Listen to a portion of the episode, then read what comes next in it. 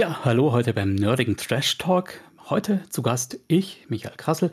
Und wie immer gilt, wenn ihr irgendwas nicht hören wollt, nochmal hören wollt oder schon gehört habt, könnt ihr über die Kapitelmarken springen.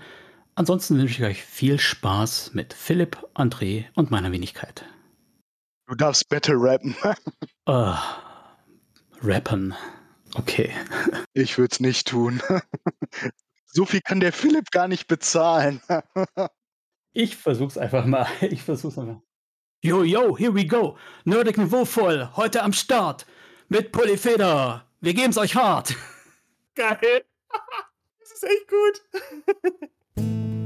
Wenn die knallharten DSAlerInnen irgendwas nicht mögen, dann steigt die Wahrscheinlichkeit, dass es für meine persönliche Rollenspielrealität ziemlich gut taugen wird. Und alles, was Engor an dem Abenteuer hasst, mag ich sehr. Was ja vor allem der Symphonic Metal, Epic Metal, Opera Metal oder wie auch immer man den jetzt nennen mag, was der ja sehr stark hat, ist ja das Geschichten erzählen. Ich glaube tatsächlich, so wie ich mich gerade fühle, wenn ich euch beiden gerade zuhöre, fühlt sich meine Mutter, wenn sie diesen Podcast hört. Ich bin bei Bestseller immer kritisch. Aber mal ganz ehrlich, wer Comics sammelt, der mag ja eh kein Billig. Okay, jetzt habe ich die negative Grundstimmung etabliert. Deshalb lästere ich jetzt einfach mal los. Da würde ich jetzt natürlich gerne wissen, was das äh, ausschlaggebende Kriterium war. Aber vielleicht hat es jetzt hier auch gar keinen Platz. oh doch, schmutzige Wäsche, das bringt Klicks. Hallo und herzlich willkommen zu dieser neuen Folge des nerdigen Trash Talks mit André und Philipp. Mein Name ist Philipp, ich bin der Blogger von Nerds gegen Stefan. Unter meiner Seite habe ich wie immer den wunderbaren André Würfelheld. Hallo. Kuckuck.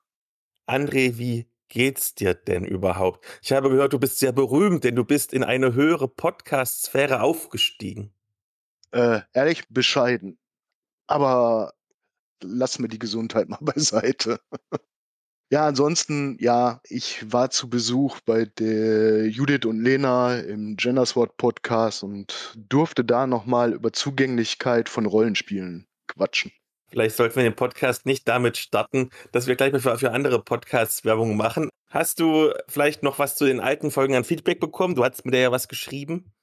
Äh, nein, aber mir ist noch was eingefallen, weil wir hatten ja über Wrestling gesprochen und ich hatte ja noch an meinem Gimmick überlegt und da ist mir eingefallen, ich würde als The Maul reingehen, also als Maulwurf. Geneigte Hörer und Hörerinnen wissen warum. Und als Finisher würde ich dann den äh, Klappspaten nehmen. Das würde passen. Und für dich hätte ich auch noch eins. Ja, bitte. Du wärst dann K. Pfleger und dein Finisher wäre der Defri. ich glaube, wir müssen unbedingt mal eine Runde World Wide Wrestling miteinander spielen. Ich merke schon. Ja. Aber lass uns doch erstmal stärken. Ich meine, Transparenz, wir nehmen sehr früh auf zumindest für unsere normalen Zeiten. Deswegen, wir haben diesmal wieder ein schönes Getränke-Rezensionsexemplar, guten, teuren Kaffee. Und was haben wir denn Schönes? Ja, das musst du sagen. Ich habe hier so eine komisch silberne Packung und kann da drauf nichts lesen. Drago Mocambo. Die HörerInnen erinnern sich, wir hatten schon mal eine Sorte von denen. Und dieses Mal haben wir die Sorte Brasilia. Und ich lese einfach mal vor. Mit Brasilia erhalten Sie einen kräftig vollmundigen Kaffee, der mit geröstetem Kakaonoten lockt und mit seinem würzigen Geschmack samt ausgeprägter Intensität begeistert. Und für die absoluten Kaffee-Nerds unter euch haben wir der Geschmack Kakao Whisky, Arabica 60, Robusta 40. Und da ist immer so ein lustiges Diagramm und die meiste Stärke ist bei Verweildauer und dem Körper und am geringsten bei Salzigkeit und Süße. Ähm, ich wusste gar nicht, dass man nach Salzigkeit misst beim Kaffee. Aber lasst uns doch einfach mal probieren. Und dann sehen wir ja, ob wir wirklich keinen Salz schmecken. Ja. André? Ich finde ihn etwas, also ich habe ihn jetzt mal stärker gemacht als üblich, weil ich hatte gestern schon mal eine, eine Tasse probiert und musste leider feststellen, dass er mir zu laff ist. Ergo, ich habe jetzt die 150-prozentige Dosis von meinem normalen Kaffee drin. Und jetzt kann man ihn trinken. Er schmeckt auch etwas nach Kakao, aber Salz schmecke ich jetzt nicht. Du bist einfach viel zu hart im Vergleich. Weil das ist schon, also man muss dazu sagen, wir haben von Macambo so eine geile Geschenkpackung bekommen, wo mehrere Sorten drin waren. Und das ist die stärkste Sorte von allen. Okay. Und ich so, oh, das ist schon an eine Grenze, Glück habe ich Milch dran gemacht. Und du so, ach, das ist mir aber viel zu lasch. Ja, es könnte natürlich auch an der Zeit liegen. Man merkt, du bist eindeutig der Harte von uns. ja, jahrelange Büroerfahrung. Aber um Härte geht es jetzt auch beim Ask Me Anything tatsächlich, denn da passt eine Frage. Wir haben nur eine Frage, die ist aber besonders schön. Nämlich bei unserer Geburtstagsfolge hat sich ja das Klischee bestätigt, dass Rollenspielende eine große Überschneidung mit der Rock- und Metal-Szene haben. Und wenn wir frei wählen könnten, welche Szeneüberschneidung wäre uns denn lieber? Das willst du jetzt von mir wissen. Und von mir, aber ich habe meine Antwort schon. Okay, du weißt aber, was ich für Musik höre, ja? Ich habe so eine Ahnung, dass es irgendwas ist, was ich nicht mag. Ja, ja, es, es, es wäre Quatsch, dass ich eine andere Überschneidung möchte. Ich bediene genau dieses Klischee. Es muss ja nicht unbedingt eine Musikszene sein, es kann ja auch eine andere Szene sein. Äh, nein. Es reicht. Du bist völlig zufrieden, offensichtlich. Ja, genau. Okay. Wenn ich die Wahl hätte, hätte ich lieber die Hip-Hop-Szene. Und zwar jetzt nicht unbedingt nur, weil mir die Musik gefällt, wobei auch nicht alles. Es gibt sehr viel komische Musik. Du stehst halt auf die komischen Autos. also, ich glaube, ich habe sogar so zwei rationale Gründe, warum ich glaube ich, Hip-Hop-Szene besser fände. Und zwar einmal für mich so als Laien, der so von außen auf die Rock- und Metal-Szene guckt, habe ich das Gefühl, dass die Hip-Hop-Szene so ein bisschen diverser durchmischt ist und so auch eine diversere Rollenspielkultur mit diverseren Menschen wäre, glaube ich, gar nicht mal so schlecht. Und was ich an Hip-Hop sehr gerne mag tatsächlich, ist die Battle-Rap-Kultur. Und stell dir vor, man könnte das nämlich etablieren in der Rollenspielszene. Und ich meine, du weißt es besonders gut. Es gibt auch Podcasts, vor allen Dingen gibt es auch Blogs zum Beispiel und auch Produzenten in der Rollenspielszene, die, sagen wir mal, moralisch und charakterlich nicht die besten sind. Und denen quasi in einem geschützten, rechtlich einwandfreien Rahmen eines Battle Raps mal zu sagen, dass sie totale Hundesöhne sind, das wäre schon mal echt cool. Weil wenn ich das jetzt einfach so machen wollte, schreib's in eine Facebook-Gruppe. Block XY ist voll das Arschloch. Erstens werde ich dann gesperrt und zweitens kommt der Anwalt mit einer Unterlassungserklärung. Also wäre das schon cool, das mal in Battle Rap zu machen. Ich glaube, ich könnte es sogar hinkriegen, irgendwie so ein Ding zu schreiben. Ich habe früher tatsächlich mal Hip-Hop-Texte geschrieben, um Mädchen zu beeindrucken. Und mir wurde damals attestiert, ich schreibe gar nicht schlecht. Allerdings müsstest du das dann bitte für mich singen, weil ich überhaupt kein Rhythmusgefühl habe. Nein, danke. Aber ich kann ja mal gucken, ob ich dich hier hinten in Krefeld bei den Battle Raps angemeldet kriege. Und das ist auch eine schöne Möglichkeit, unseren Gast für die heutige Folge zu begrüßen, denn er ist auch tief in der Rollenspielszene verwurzelt und vielleicht mag er uns ja auch mal erzählen, was er gerne szenemäßig geändert hätte. Hallo Michael. Hallo Philipp, hallo André. Hi. Wer bist du denn und hättest du gern eine andere Szene? Moment, Moment er ist derjenige, dem ich noch Danke für den Glückwunsch in der Geburtstagsfolge sagen muss. Ja, aber sehr gerne, natürlich. ja. Jetzt, bitteschön. Also gut, wer bin ich? Ich bin erstmal Michael Grassel und ähm, bin der Podcaster hinter dem Schattenläufer, betreibe auch so ein bisschen Twitch und ja, diverse andere Projekte, auf die wir wahrscheinlich nachher noch zu sprechen kommen. Was mit Metal und der Szene so ähm, zu sagen wäre von meiner Seite aus? Also ich bediene auch das Klischee, ich bin da voll auf Andres Seite. Ich bediene aber nicht nur das Klischee und ich denke nicht, dass es wirklich an der Musik liegt, weil ja nicht jeder Metaler automatisch Rollenspieler ist und nicht jeder Rollenspieler automatisch Metal hört und es ja auch so viele verschiedene Arten von Metal gibt, wo ich nicht bei allen mitgehen kann. Aber was ja vor allem der Symphonic Metal, Epic Metal, Opera Metal oder wie auch immer man den jetzt nennen mag, was der ja sehr stark hat, ist ja das Geschichten erzählen. Also wenn man sich die Alben von Blind Guardian anschaut, die ja die ähm, Herr der Ringe-Trilogie äh, quasi umfassen mit Silmarillion und zwei Alben, das ist ja schon große Geschichte. Das haben wir auch bei Iced Earths oft oder bei Arian oder Avantasia. Da gibt es schon sehr starke Geschichtselemente, Und weitere Szenen, die ich jetzt sehr interessant fände, mal als Rollenspieler zu erleben, wären zum Beispiel Opernanhänger oder Klassizisten, also Klassikfans, die ja auch die einen musikalisch und die anderen vom Erzählerischen sehr nah an uns sind quasi. Das klingt super interessant. Ich glaube, das wäre mal echt witzig, ja. Doch, bin dafür. Ja, es gab ja auch immer wieder mal Überschneidungen, ne? Wenn man mal guckt, seit, ich glaube, Anfang der 70er gab es ja auch immer wieder mal die Überschneidung von Rock, Hardrock, Metal und Klassik. Sowohl gelungen als auch äh, ab und zu mal für die Tonne. Aber da war schon das ein oder andere gute Album auch mal dabei. Ja, natürlich. Äh, Rage in the Lingua Mortis Orchestra, das war gigantisch. Mhm. Wenn du da die ersten paar Takte gehört hast, da warst du voll dabei. Da hast du schon gewusst, hier ziehen jetzt die feindlichen Heere auf. Da gehen Bilder im Kopf auf. Oder wenn du guckst in der, in der, im Metal-Bereich, wenn du jetzt mal so den klassischen Metal nimmst, wo auch extrem gut Geschichten erzählt werden, ist halt, wenn du bei Iron Maiden reinhörst. Ja, da bin ich sogar noch eher bei Halloween. Auch gut. Waren sogar meine ersten beiden Metal-Shirts. Maiden und Halloween. Ja, ich muss ja zugeben, ich bin als Gen Xler über äh, Nirvana zum Metal gekommen. Mhm. Aber ja, ich bin gekommen, um zu bleiben. äh, obwohl, das wäre mal was, so in Metal-Kluft so in die Oper latschen.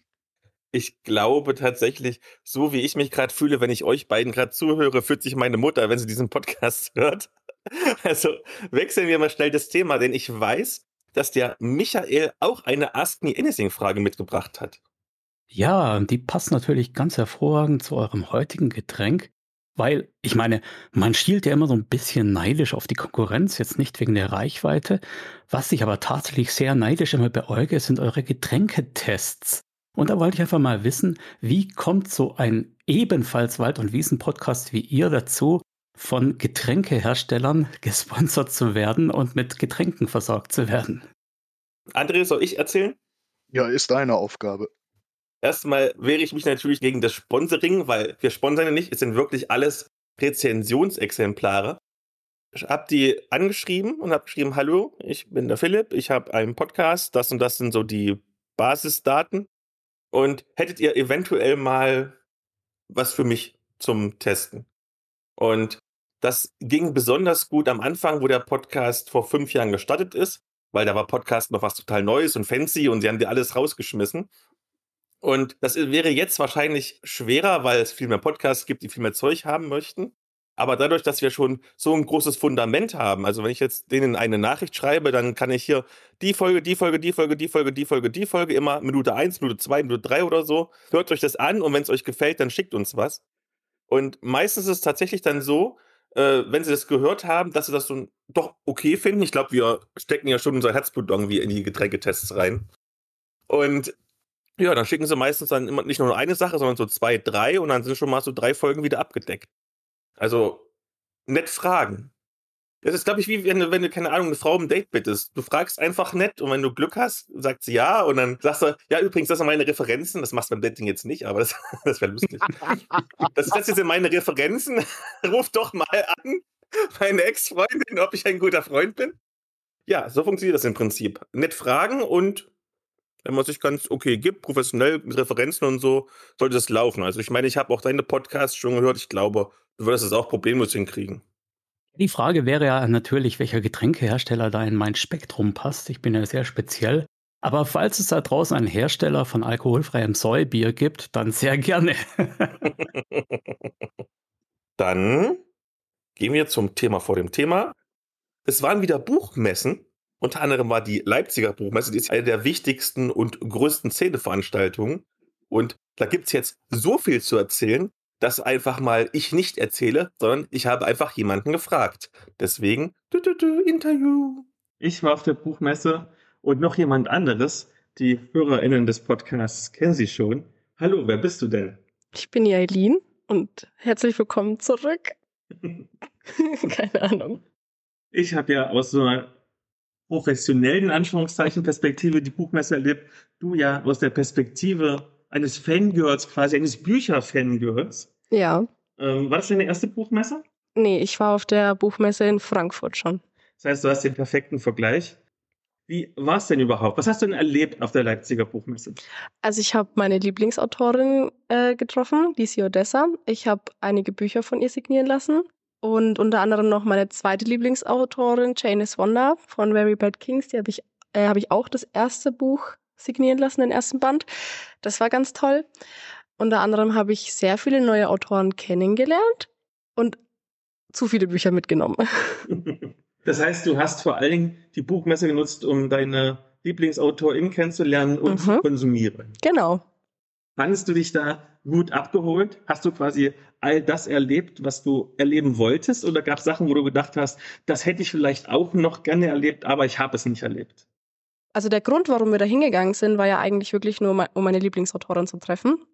Aber es waren so viele Sachen da, es waren so viele Stände, so viele Verläge, so viele Menschen, so viele Cosplays, die, weiß ich nicht, ich hätte so viel mehr erleben können. Also ich hätte mehr Tage hingehen können, um noch mehr zu erleben zu können. Finde ich schon ein bisschen schade.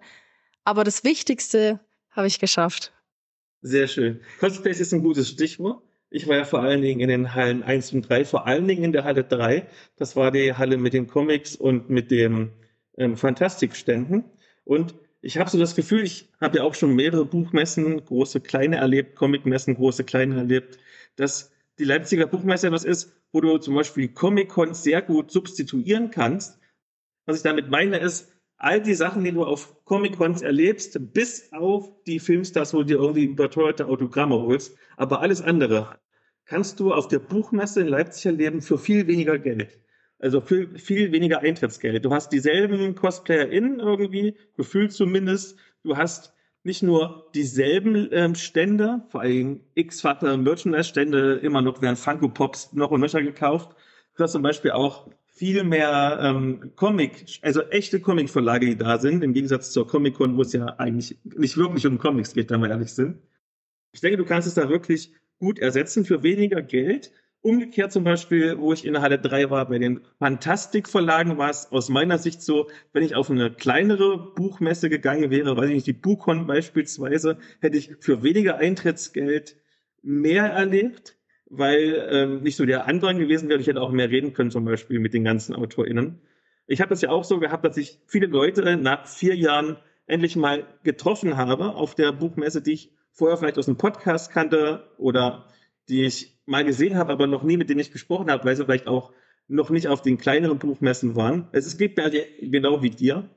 Wie fandst du denn die Rahmenbedingungen? Also, ich glaube, fünf, sechs Hallen waren das ja auf der Buchmesse. Fünf Hallen, ja. Fünf Hallen. Äh, es waren sehr viele Menschen da. Fandst du die Buchmesse gut darauf vorbereitet? Also gab es zum Beispiel auch für dich genug zu essen, genug zu trinken, genug Sitzmöglichkeiten? Jein. Einerseits ja, man musste halt nur ewig lang anstehen, aber es waren zu wenige Sitzmöglichkeiten. Aber andererseits habe ich mich auch mit dem Boden immer zufrieden gegeben. Du bist also sehr genügsam gewesen. Wie war das denn so mit den Preisen? Also die Eintrittspreise fand ich, ähm, ich glaube, das war vor vier Jahren, na gut, vor, hm. vor Corona, vor Ukraine-Krieg, war es doch, glaube ich, ein bisschen billiger, so habe ich es zumindest in Erinnerung.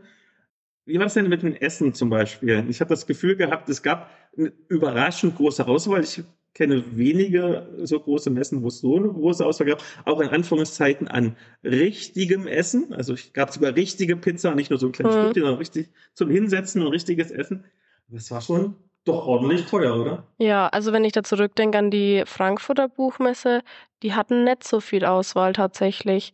Aber so viel haben wir gar nicht gegessen. Aber ich fand schon, ich glaube, ich habe knapp 6 Euro für eine Currywurst gezahlt, fand ich schon ein bisschen heftig. Und die Getränke.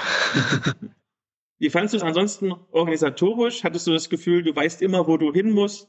Also mit der Ausschilderung und auch mit der Wegweisung von den Menschen war es ganz okay. Dann gab es ja auch noch die App, die hatte ich auch von der Leipziger Buchmesse. Die hat mir auf jeden Fall geholfen. Aber da das wirklich eine ganz kurzfristige Entscheidung war, dass wir da hingehen, war ich doch ein bisschen unvorbereitet. also so ein bisschen chaotisch.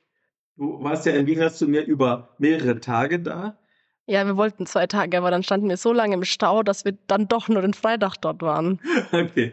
Wie fandest du denn die Menschenmenge und wie sich das verteilt hat? Also ich hatte das Gefühl, die Gänge waren schon ordentlich breit, das war völlig okay, ja. aber teilweise Also mir haben die Beine wehgetan, nicht weil ich so weite Strecken gelaufen bin, sondern die Beine wehgetan, weil ich so langsam gelaufen bin, weil ich immer trippeln musste und hin und her zwischen den Leuten mich da durchschlängeln. Ja, also anfangs, wir waren halt am Anfang in Halle 5, weil wir zum Glücksverlag wollten, da war das Gedränge sehr stark.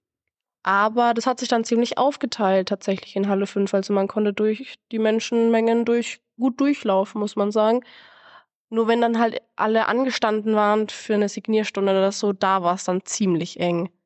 Ja, aber ansonsten muss ich sagen, war es eigentlich ganz gut aufgeteilt. Und wie fandst du denn die Stimmung? Also hattest du das Gefühl, es war eine gute Stimmung, so eine endlich ist mal wieder was Stimmung oder? Ja, also man hat, also vor allem jetzt wegen Corona und so, muss man echt sagen, also es hat sich auch mal wieder so persönlich gut angefühlt, mal wieder mal sowas erleben zu können. Aber auch so, einige hast du mit Masken rumgelaufen, ist ganz okay, aber die es war mal wieder was Normales, es hat sich normal angefühlt. Und die letzte Frage, ich glaube, man kann sich schon denken, wie du antworten wirst.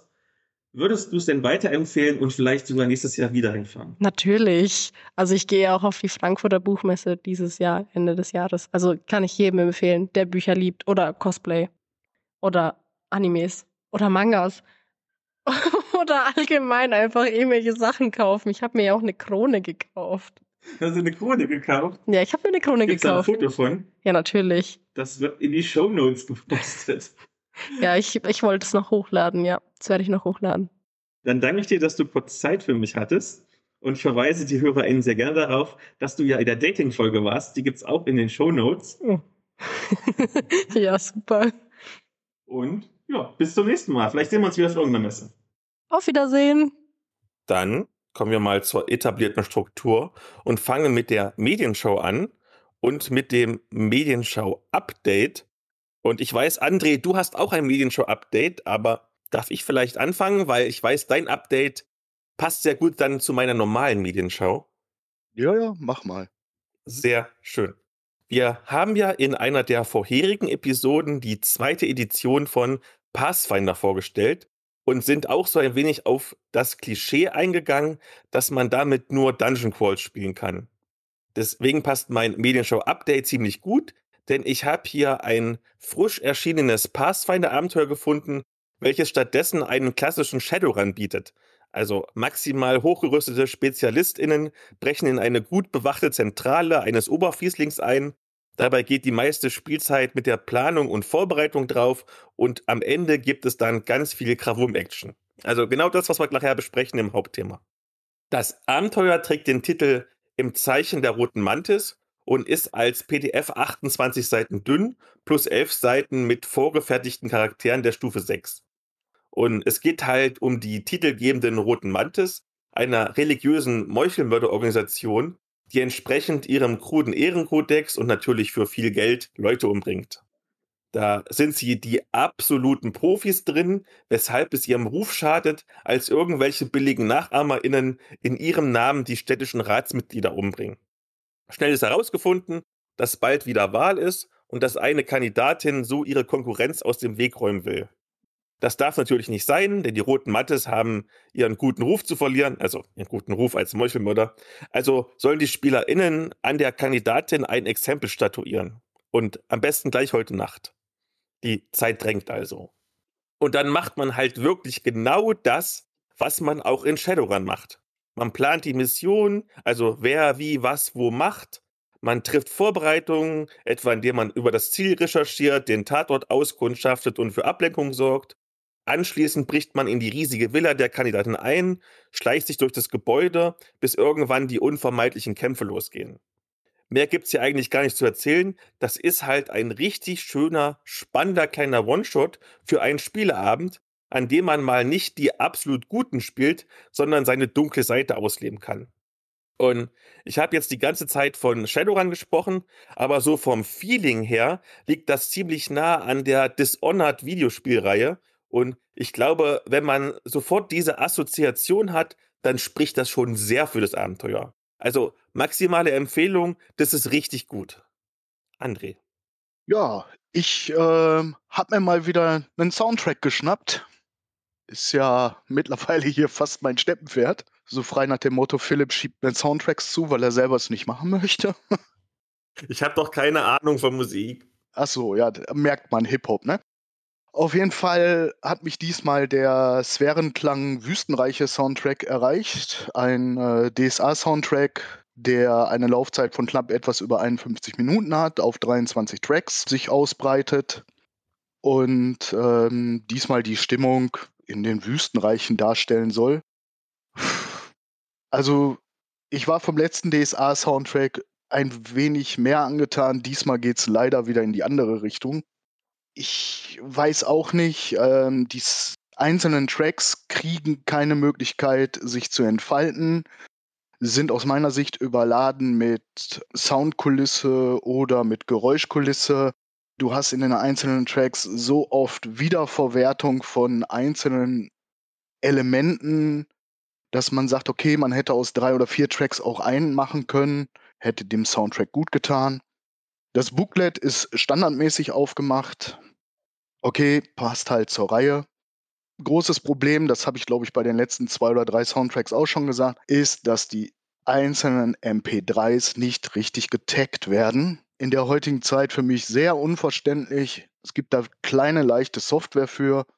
Also für mich dieser Soundtrack 1,5 von 5. Oh je, oh je. Na gut, ja, ich weiß, das gibt jetzt wieder böses Blut. Ja, da werden mich auch wieder Leute anschreiben und werden sagen, wir werden mit DSA nie einer Meinung sein.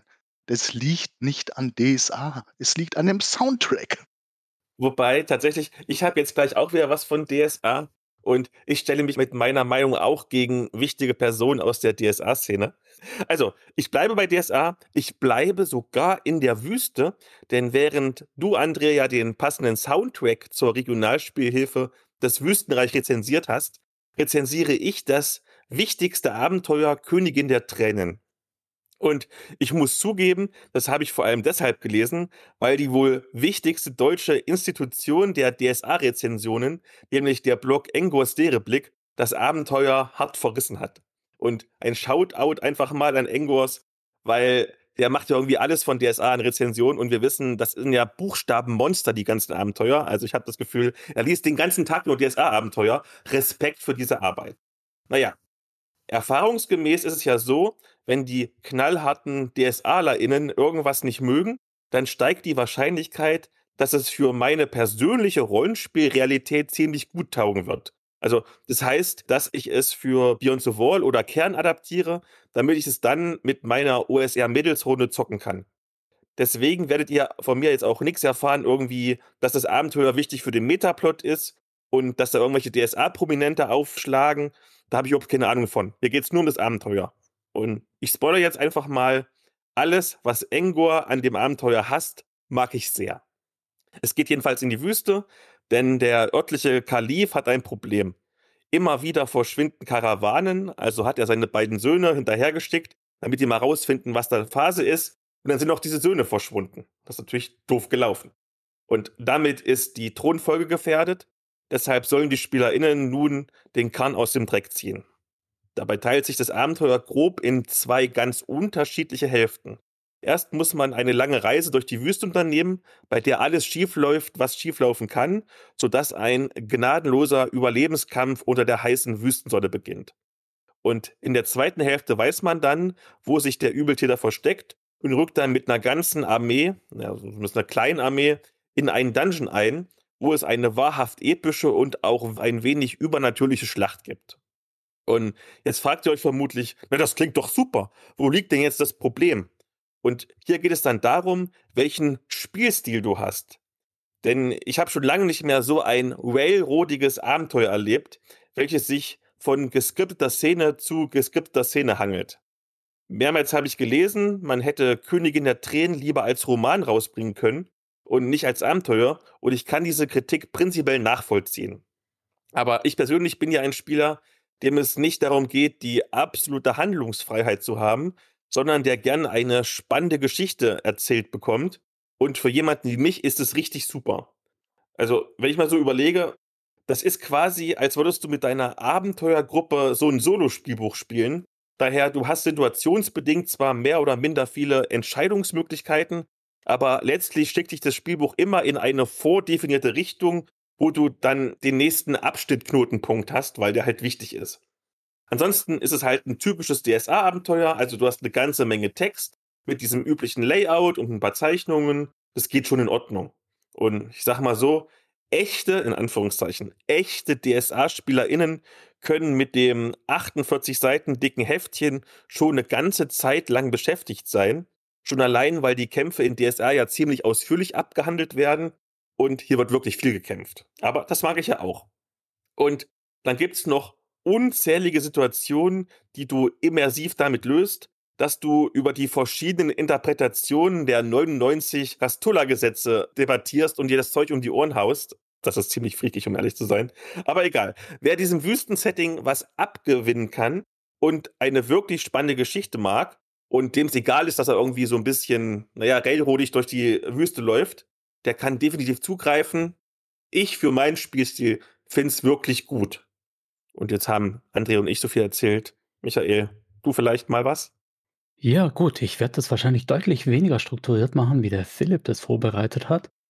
Ich bin ja eher jemand, der einfach mal drauf loslabert und insofern hoffe ich, dass ich jetzt niemanden auf die Füße trete, weil meine erste Medienschau geht direkt in einen Bereich, den die Jungs von der Dorpcast, das Duo Mingas Michalski jüngst noch behandelt haben. Da hat mich der Philipp darauf aufmerksam gemacht. Ich möchte über Spawn reden oder genauer gesagt über die Spawn Origins Collection. Ja, warum ich darüber reden möchte, ist ganz einfach. Zum einen ist die ganze Serie allein schon deshalb für mich sehr faszinierend, weil wir da einen deutlichen Anti-Held haben. Zum Hintergrund kann ich ein bisschen spoilern, das ist, glaube ich, kein großes Geheimnis mehr. Es geht um einen ehemaligen CIA-Assassinen, Al Simmons, der bei einem Auftrag draufgegangen ist und der vom Teufel das Angebot bekommt, dass er zurückkehren kann, um seine Frau wiederzusehen. Das ist also natürlich erstmal ein Anti-Held. Aber dieser Anti-Held kommt zurück auf die Welt und wurde vom Teufel ziemlich verarscht. Der Teufel hat ihm zum Beispiel verschwiegen, dass er sieben Jahre später erst zurück auf die Erde kommt und dass er nicht aussieht, wie er vorher aussah, sondern im Prinzip so eine Art Zombie ist. Und das auch noch mit höllischen Kräften. Das heißt, wir haben hier so ein Werkzeug des Bösen, das dann auch noch mit ziemlich viel Hass auf den Teufel, auf die Welt und alles Mögliche zurückkommt, weil er auch sehen muss, dass sein bester Freund seine Frau geheiratet hat und mit ihr das Kind gekriegt hat, das er mit ihr nie kriegen konnte. Gleichzeitig ist das Faszinierende aber daran, dass Al Simmons oder Spawn überhaupt keinen Bock hat, sich vom Teufel zum Werkzeug machen zu lassen und deshalb aus seinen teuflischen Kräften auch Gutes zieht. Wenn da auch ziemlich viel Vendetta-Charakter drin ist, dass er mit seinem Ex-Chef aufräumt, weil er mitbekommen hat, dass der ihn absichtlich hat draufgehen lassen und diverse andere Dinge tut, die jetzt moralisch nicht so ganz sauber sind. Ultimativ cool finde ich auch die Figur der Nanny. Das ist die Mutter der Frau, der Ex-Frau, die blind ist, aber die Spawn noch sehen kann oder besser spüren kann. Und da sie ihn nicht wirklich sieht, naja, sieht sie ihn so, wie sie ihn in Erinnerung hat und glaubt, er sei ein Engel, weil er gestorben ist offiziell. Ja, die Serie ist insgesamt ziemlich deutlich von der grafischen Sprache, hat auch so ein paar Comic-Sidekicks sozusagen, also die beiden Ermittler, die da immer wieder auftauchen, die finde ich einfach klasse. Weshalb ich aber hier über die Origins Collection sprechen möchte, ist zum einen, dass ich wahnsinniger Comic-Fan bin, aber ich hasse Floppies. Ich hasse diese wabbeligen kleinen Hefte, die mit der Zeit Eselsohren kriegen und die man nicht gescheit stapeln oder äh, aufbewahren kann. In der Origins Collection hat man dicke Hardcover-Bände, die man schön ins Regal stellen kann, die auch optisch was hermachen, die natürlich nicht so ganz billig sind, aber mal ganz ehrlich, wer Comics sammelt, der mag ja eh kein billig. Der ist ja darauf eingerichtet, dass viel Taschengeld drauf geht. ja, man, man könnte die Story von Spawn natürlich im Laufe der Zeit ziemlich überzeichnet finden, ähm, zumal da auch ziemlich viel meandert wird und in den Floppies immer wieder so episodische Sachen zwischen reingeschoben werden, die nicht wirklich Bedeutung haben. Aber in der Origins Collection hat man im Prinzip so eine Zusammenfassung des Metaplots. Dem geschuldet ist natürlich das, was der Thomas was, glaube ich, auch kritisiert hat, dass man ab und zu manche Anspielungen nicht versteht, weil es eben so eine Art Digest ist. Auf der anderen Seite hat es natürlich den Vorteil, dass ich nicht irgendwelche Beiläufigkeiten habe, sondern wirklich den Metablot, der sich inzwischen über 20 Hardcover-Bände erstreckt, dass ich diesen Metablot auch wirklich am Stück quasi konsumieren kann. Ja, ich bin Spawn-Fan, ich mag die Figur und ich mag eben einfach habhafte, gute Hardcover. Insofern meine Medienschau zu der Origins Collection ist nicht ganz billig, aber als Fanboy muss ich viereinhalb von fünf Punkten geben. Sehr, sehr schön. Ich weiß, der André hat auch noch was und da werde ich auch ein bisschen nostalgisch, weil es war das erste Videospiel, was ich jemals gespielt habe. Echt? Wir hatten doch nichts im Osten. Ja, meins nicht, aber. Nein, nur nicht.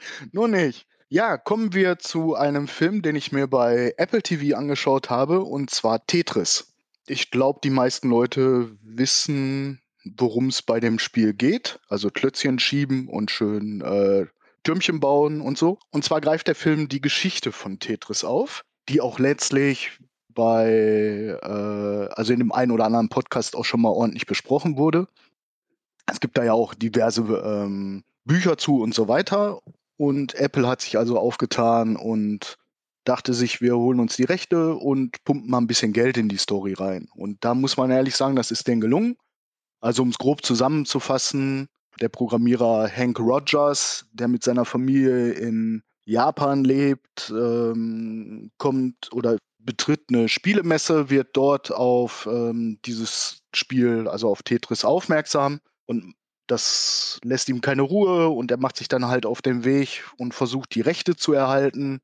Dann stellt er aber fest, es gibt diverse Rechte, sowohl für den PC, für aufkommende Spielekonsolen, wieder für den amerikanischen Markt, für den japanischen Markt und so weiter. Also es ist ein riesen Hickhack. Was dann aber noch hinzukommt, ist, das Spiel ist dann nicht von irgendeinem großen Designerstudio, sondern von einem Professor in Russland entwickelt worden und somit spielt dann die russische Politik eine sehr große Rolle und das Setting verlagert sich dann auch nach Russland drüber Dort wird dann die Geschichte auch noch weitererzählt. Ein, ein Streit wegen der äh, wegen den Rechten beginnt. Der Kapitalismus versucht im Prinzip dann auch in Russland Fuß zu fassen, sich die Rechte auf ja, legale und illegale Weise irgendwie zu sichern. Also es ist wirklich gut gelungen. Äh, ich finde die Umsetzung sehr gut. An der einen oder anderen Stelle hätte ich mir noch bisschen mehr von Tetris selber gewünscht, also so ein bisschen so, ich sag mal, Programmierszenen oder Spielszenen, ein bisschen den Soundtrack noch auf 70er, 80er Jahre gelenkt, nicht so auf modern gemacht. Dann hätte der Film fünf Sterne gekriegt, so kriegt er viereinhalb von fünf. Ich bin total geflasht, dass du eine gute Wertung gibst bei irgendwas. Das ist total unnatürlich, dass du irgendwas gut findest. Ja, es ist, es ist endlich mal eine eine Spieleumsetzung als Film, den man gucken kann, im Gegensatz zu so Sachen wie Battleship. Ja, ich meine, ich bin mal gespannt, was wir als nächstes als, als Videospielumsetzung kriegen. Ja, vielleicht kriegen wir ja irgendwann noch Mau Mau oder Memory, aber wenn es genauso gut umgesetzt ist wie Tetris, immer her damit. Jetzt gab es zweimal hintereinander positive Wertungen. Vielleicht schaffen wir das Triple. Michael, hast du noch was Positives oder Negatives? Ja, das sage ich natürlich am Schluss, damit die Spannung etwas erhalten bleibt. Aber meine zweite Medienschau geht schon aufs Hauptthema zu. Ich möchte reden über die Amazon Prime-Serie Periphery. Um da nur so ein bisschen was zu sagen, ohne allzu viel zu spoilern. Es geht im Wesentlichen um eine junge Frau, äh, deren Bruder leidenschaftlich in der Virtual Reality zockt. Und äh, gleich zu Beginn der Handlung muss sie geschwind mal seinen Platz übernehmen und spielt also für ihn mit seinem Avatar. Und das tut sie einfach so dermaßen gut und überlegen, dass ein Hardware-Anbieter auf ihren Bruder zukommt und ihm anbietet, für sie eine neue Version von Virtual Reality zu testen. Und das macht sie. Und das ist der Einstieg in die Handlung, weil dabei geht gleich mal was schief und sie bekommt dann irgendwie Kopfschmerzen und Nasenbluten und so weiter. Und es steckt deutlich mehr dahinter. Ich möchte jetzt wirklich nicht allzu viel spoilern, aber dieser, dieser Ansatz von Virtual Reality, das ist natürlich ganz großer Transhumanismus. Ähm, Im Laufe der Handlung gibt es zum Beispiel auch einen äh, Veteranen, der im Rollstuhl sitzt und der natürlich an dieser Virtual Reality mehr als nur interessiert ist.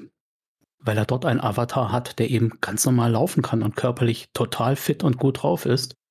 Und das ist natürlich eine große Chance, eine große Sehnsucht dieser Virtual Reality. Gleichzeitig ist natürlich bei weitem nicht alles so, wie es scheint, denn sonst wäre es ja langweilig. Die Serie ist überschaubar. Man hat sie also auch gern mal schnell durchgeschaut, wenn man wirklich hardcore pinscht, dann an einem Tag.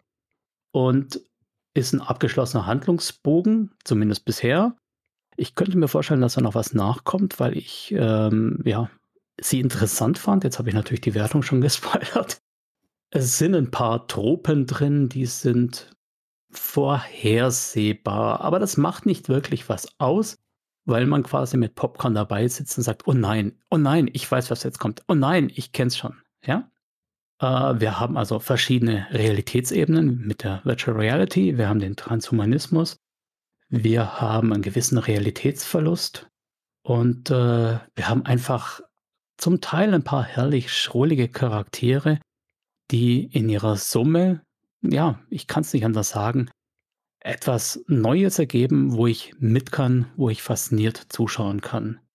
Ob ich die Wertung jetzt als gut empfinde oder ob sie für euch gut ist und äh, im Amazon-Schnitt eher nicht, das kann ich jetzt nicht entscheiden. Aber ich würde Peripherie auf jeden Fall vier von fünf Sternen geben. Kann man gut gucken. Peripherie basiert übrigens auch auf Werken von William Gibson, äh, dem gleichnamigen Roman The Peripheral. Und ich denke, das merkt man der Serie an, ist an sich natürlich auch schon eine Sehensempfehlung, wenn da William Gibson dahinter steckt. Ja. Ich glaube, ich muss jetzt die Wertung noch ein bisschen runterdrücken. Wir sind alle viel zu positiv hier. ich bringe mal noch meine letzte Medienschau, die sogar auch wie deine jetzt ziemlich passend ist zum Hauptthema. Denn bei mir ist es so, wie bei Shadowrun oder Subversive geht es gleich um eine dystopische Zukunft. Aber erst einmal stelle ich wieder meine gefürchtete Frage in die Runde, um das Thema einzuleiten. Für euch persönlich, was ist denn ein Bestseller? Also, was bedeutet das Wort für euch? Es geht ja erstmal um was Wirtschaftliches, was Finanzielles. Es ist ein Seller, also ein Verkaufsprodukt. Insofern sagt das über die Qualität des Produkts gar nicht aus. Wir sehen ja an vielen Produkten, die da so auf dem Markt sind, dass es dabei eher um PR, um Marketing und sowas geht. Also ich bin bei Bestseller immer kritisch. Ja, ist so. Ist einfach nur ein Verkaufsargument. Laut Wikipedia wären das 100.000 Verkäufe der Originalausgabe und das entspricht auch so ungefähr meinem persönlichen Empfinden. Also es muss sich schon super duper verkauft haben. Und ich weiß jetzt natürlich nicht, wie die internen Amazon-Rechenmodelle so funktionieren, aber wenn ein Roman vom Verlag als Bestseller beworben wird, wenn er nach knapp einem Monat nach Erscheinen lediglich auf Platz 15.406 steht, und er selbst in der sehr spezifischen Kategorie Science Fiction und dystopische Liebesromane für junge Erwachsene nur auf Platz 56 liegt, dann frage ich mich doch, ob der Verlag nicht vielleicht ein bisschen geflunkert hat. Gerade auch, weil der zweite Band ebenfalls bereits als Bestseller beworben wird, obwohl er erst am 11. Oktober erscheint und aktuell gerade mal auf Platz 47.081 liegt. Wobei der Fischer-Sauländer Verlag wirbt ja auch mit fesselnd wie ein Kinofilm und das ist auch hart gelogen, also könnte auch das Bestseller gelogen sein. Wer weiß, wer weiß. Vielleicht meinten die die amerikanische Ausgabe? Nee, ist Deutsch Original. Okay. Ich bin ja schon mal allein schockiert, dass es eine Kategorie gibt für dystopische Liebesromane für junge Erwachsene. Es gibt doch für alles irgendwelche Kategorien. Okay, jetzt habe ich die negative Grundstimmung etabliert, deshalb lästere ich jetzt einfach mal los. Ich habe gehört ein Hörbuch. Das war zwölf Stunden und elf Minuten lang und trug den Titel Game Show, der Preis der Gier. Ich hätte aber auch den Roman lesen können, der ist 432 Seiten dick. Es geht um eine düstere Nachkriegszukunft, in der sich ein neuartiges, auf Glücksspiel basierendes Klassensystem etabliert hat, denn je nachdem, wie viel Geld du hast, geht es dir unterschiedlich gut. Und wenn du richtig viel Geld hast, dann kommst du sozusagen in die elitärste Klasse. Und du kannst natürlich hart für dein Geld arbeiten, Aber eigentlich bringt es alles nichts, denn du wirst vom Staat gezwungen, an Glücksspielen teilzunehmen, nämlich den titelgebenden Game Shows. Und da gibt's dann so harmlose Sportarten wie zum Beispiel Golf oder Paintball, aber besonders populär sind die brutalen Arena-Kämpfe, in denen die KandidatInnen durch mit tödlichen Fallen gespickte Labyrinthe rennen müssen und die meisten sterben dabei. Und wenn du dann dein ganzes Geld verzockt hast, dann wirst du automatisch selbst zur Gameshow-Kandidatin. So geht es auch der Protagonistin Cass, die sehr privilegiert in einer der höchsten Klassen aufgewachsen ist, aber dummerweise stiehlt ihr spielsüchtiger Vater ihr Geld, sodass sie nichts mehr hat und deswegen muss sie halt in die Arena.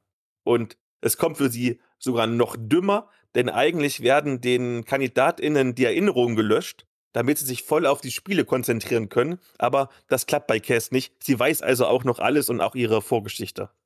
Aber als Protagonistin des Romans ist sie trotzdem sehr privilegiert, denn im Verlauf der Geschichte reißen sich quasi drei verschiedene Clans bzw. Rebellengruppen und auch zwei gut aussehende Jungs um sie, damit Cass sich für sie entscheidet. Und naja, dann passieren eben genau die Dinge, die halt in solchen Arena-Kämpfen passieren. Es gibt Mord und Totschlag und weil es ein Jugendbuch ist, gibt es auch ein bisschen keusche Liebelei. Ich habe vorhin in der Einleitung ja bereits ein paar Zahlen genannt. Und jetzt nenne ich noch eine und die ist unglaublich. 4,6 von 5. So unfassbar hoch ist die aktuelle Amazon-Wertung für dieses Buch. Und dazu gibt's Blog-Rezensionen, die so klingen, als hätte man einfach den Pressetext kopiert. Aber keine Angst, liebe HörerInnen, ihr geht dem Verlag nicht auf den Leim, denn ihr habt ja mich und meine kritische Meinung. Fangen wir vielleicht mal damit an, dass mir natürlich bewusst ist, dass jede Geschichte schon mal irgendwie, irgendwo, irgendwann erzählt wurde. Und dass sich Jugendbuchdystopien wie beispielsweise auch Maze Runner oder die Bestimmung schon wegen der Genrekonvention zwangsläufig ähneln müssen. Aber bei Game Show sind die Überschneidungen zu Die Tribute von Panem gerade gegen Ende hin und vermutlich erst recht im abschließenden zweiten Band, wo es um die Rebellion gegen die Regierung geht, so dermaßen groß, dass ich es einfach nicht wegschweigen kann. Zudem hat die Geschichte einige handwerkliche Schwächen und ich will da nur die zwei wichtigsten hervorheben, weil überraschenderweise diese von irgendwelchen Bloggerinnen, bewusst nicht gegendert, immer wieder gelobt wurden. Und zwar einmal das Worldbuilding das ist mega schwach. Egal, was die ganzen anderen Rezensionen dazu schreiben, das ist schwach. Da wird nichts erklärt und es wird nichts beschrieben. Und falls eine von eben jenen Bloggerinnen zuhört, die das Worldbuilding so abfeiern, beantwortet mir doch bitte mal eine der folgenden Fragen. Warum ist diese Welt jetzt so, wie sie ist? Welchen Nutzen versprechen sich die StaatenlenkerInnen mit ihrer Glücksspieldiktatur? Gibt's überhaupt StaatenlenkerInnen? Und wie sieht die Welt aus? Leben die KandidatInnen in Wellblechhütten-Ghettos oder in irgendwelchen Bunkern oder in verlassenen Fabrikhallen oder in einer Plattenbausiedlung? Würde ich echt gern mal wissen. Ich frage wirklich die Leute, die das Worldbildung loben, schreibt's mir in die Kommentare, weil das wird nicht erklärt. Und der zweite Kritikpunkt ist, wo sind denn die verdammten Emotionen? Cass ist eine 17-Jährige, die plötzlich in Todesgefahr ist und die gezwungen ist, andere Menschen zu töten das bisschen, was mir die Autorin Franzi Kopka hier an Emotionen präsentiert, gerät gegen die brutalen Tötungsbeschreibungen deutlich ins Hintertreffen. Am emotionalsten ist es dann noch, wenn Kess mal einen ihrer Love Interests sieht, weil dann so ein bisschen ihre Höschen kribbelt. Also, das ist alles nicht gut. Aber es gibt tatsächlich eine Sache, die rettet zumindest das Hörbuch, und das ist die Sprecherin Mary Lou Poolman.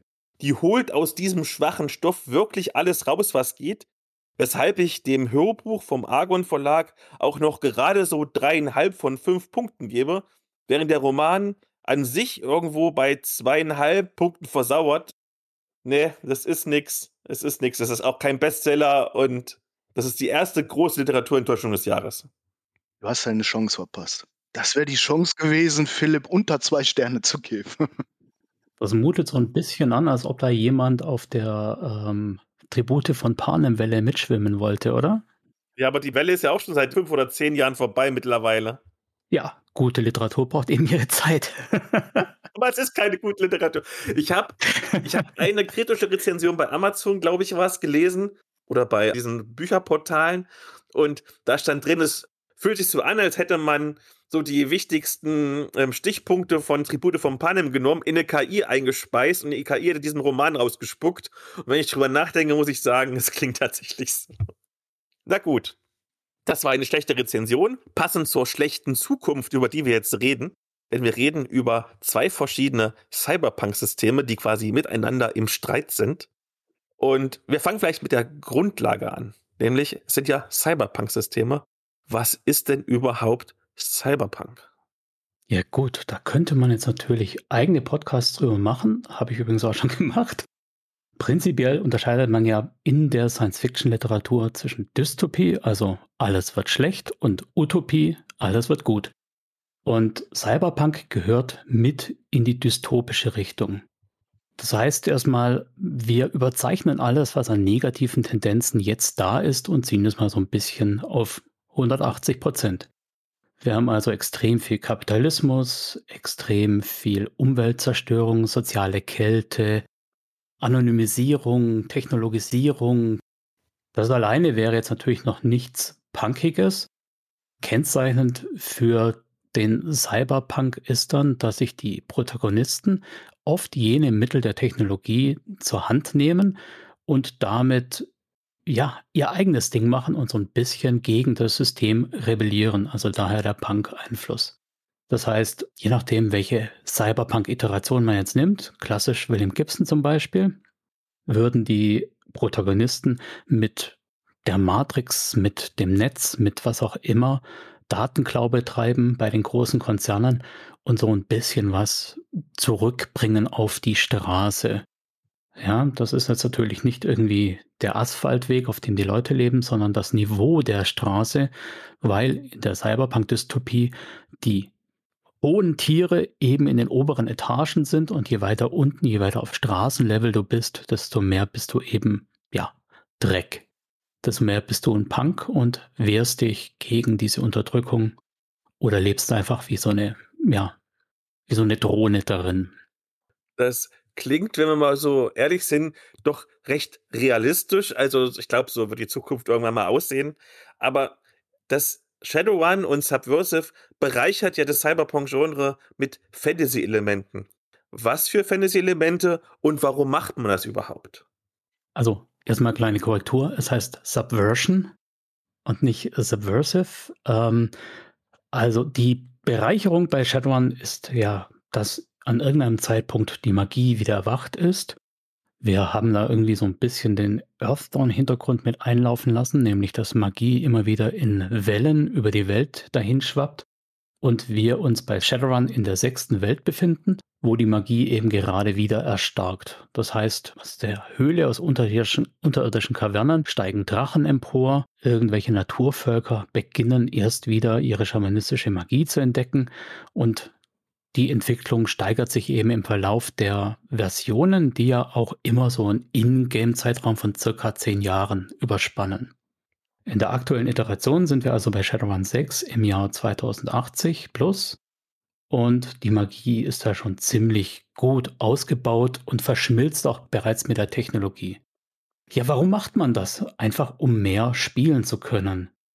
Wenn ich nämlich in Shadowrun irgendein Astralriss habe, irgendeine Alchera, dann kann ich da andere Abenteuer erleben. Ich kann zum Beispiel mit meiner Runde aus versalberten Leuten an den Hof der Ski gehen, so eine Metaebene, wo Feenwesen umeinander meandern.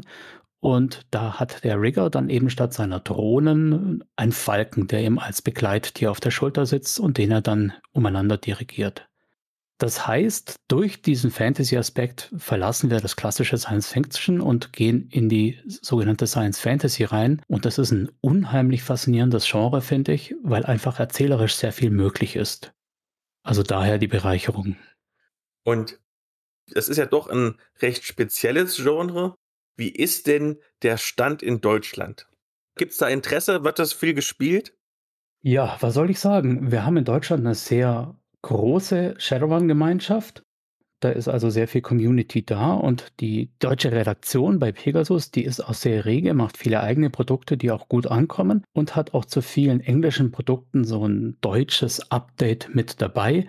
Das wird sehr gut angenommen Und es gibt sogar Amerikaner, die sich die deutschen Produkte sozusagen rückimportieren, einfach weil sie die Ergänzungen sehr wertvoll finden. Das heißt, ja, wir haben eine starke Shadowrun-Community. Es gibt theoretisch natürlich auch noch Cyberpunk, das Cyberpunk-Spiel und diverse andere Spiele, die in diese Richtung gehen. Slay Industries oder ähm, ja, Mech Warrior geht ja auch so ein bisschen in die Richtung, dass es da so Technologieaspekte mit reinnimmt. Aber wir können schon sagen, Shadowrun ist momentan der Platzhirsch im Cyberpunk-Sektor. Und du hast ja schon die Redaktion von Shadowrun angesprochen. Ich habe gehört, du hast da Einblicke.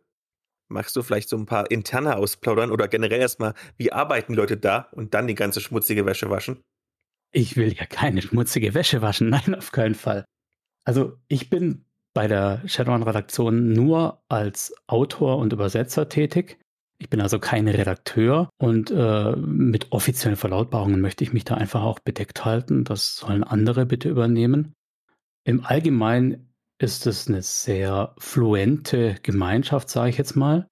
Wer also was beitragen möchte, was beitragen kann, der kann sich dort melden und die Wahrscheinlichkeit, dass er zumindest mal angehört und gelesen wird, die sind ziemlich hoch, finde ich bin da auch wie die Jungfrau zum Kinde mit reingerutscht und hatte da nie den Eindruck, dass ich mich da beweisen muss oder dass es eine Art Casting oder sonst irgendwas gibt. Ja, die Arbeitsweise ist dementsprechend kreatives Chaos, wobei Andreas Schroth, der jetzt seit 1. Januar der Chefredakteur ist, der versucht da so ein bisschen mehr Struktur reinzubringen. Das braucht natürlich alle seine Zeit, weil sich auch alle an eine neue Arbeitsweise gewöhnen müssen. Wir hatten ja bisher auch keine echte Redaktion. Es waren im Prinzip gleiche unter gleichen und Tigger war derjenige, der gesagt hat, Daumen hoch oder Daumen runter. Inzwischen hat es Redakteure, die also auch für ein Band sich verantwortlich zeichnen und das soll dem Ganzen natürlich eine gewisse Richtung geben. Das kann man hoffen, dass es eine Richtung gibt. Oh, höre ich da Kritik? Ja, ja, ich habe meine Erfahrungen mit der Redaktion vorher schon mal gemacht, ja. Weil, wie man ja vielleicht weiß, äh, ist ja Shadowrun mein Haus- und Hofsystem gewesen und roundabout in der vierten Edition zum Rheinruhr Megaplex Band bin ich dann damals eingestiegen. Und sagen wir es so, mein Besuch war relativ kurz. Da würde ich jetzt dann natürlich gerne wissen, was das äh, ausschlaggebende Kriterium war, aber vielleicht hat das jetzt hier auch gar keinen Platz. Oh doch, schmutzige Wäsche, bitte, das bringt Klicks. Sagen wir es mal so, mit dem damaligen Verantwortlichen und ich, wir hatten wohl unterschiedliche Ansichten. Ja.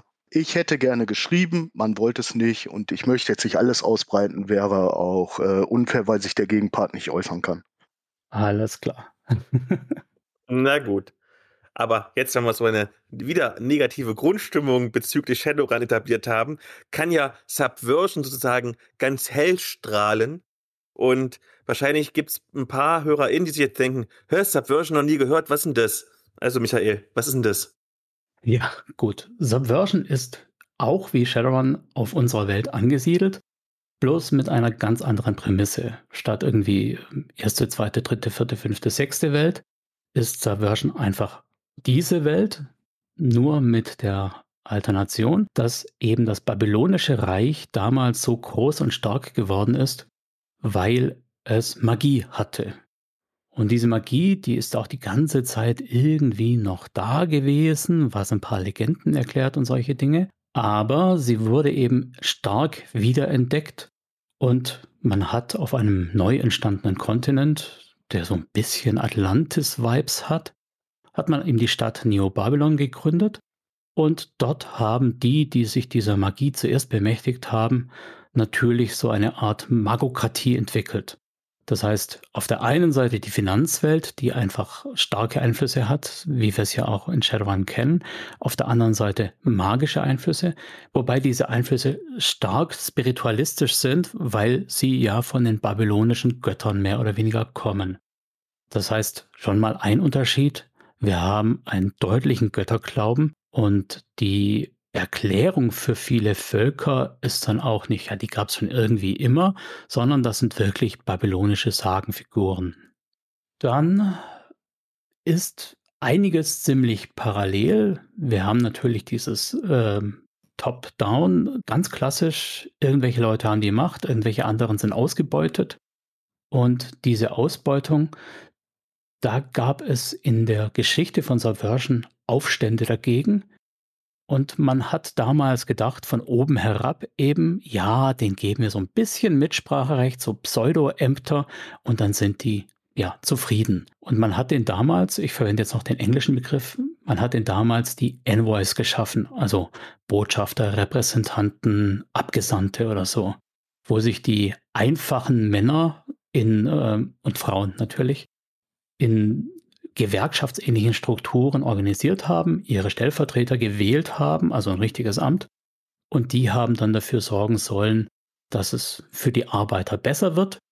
Und die großen Bonzen oben haben eigentlich gedacht, kriegen wir alles in den Griff, bügeln wir nieder und das läuft schon. Lief aber nicht.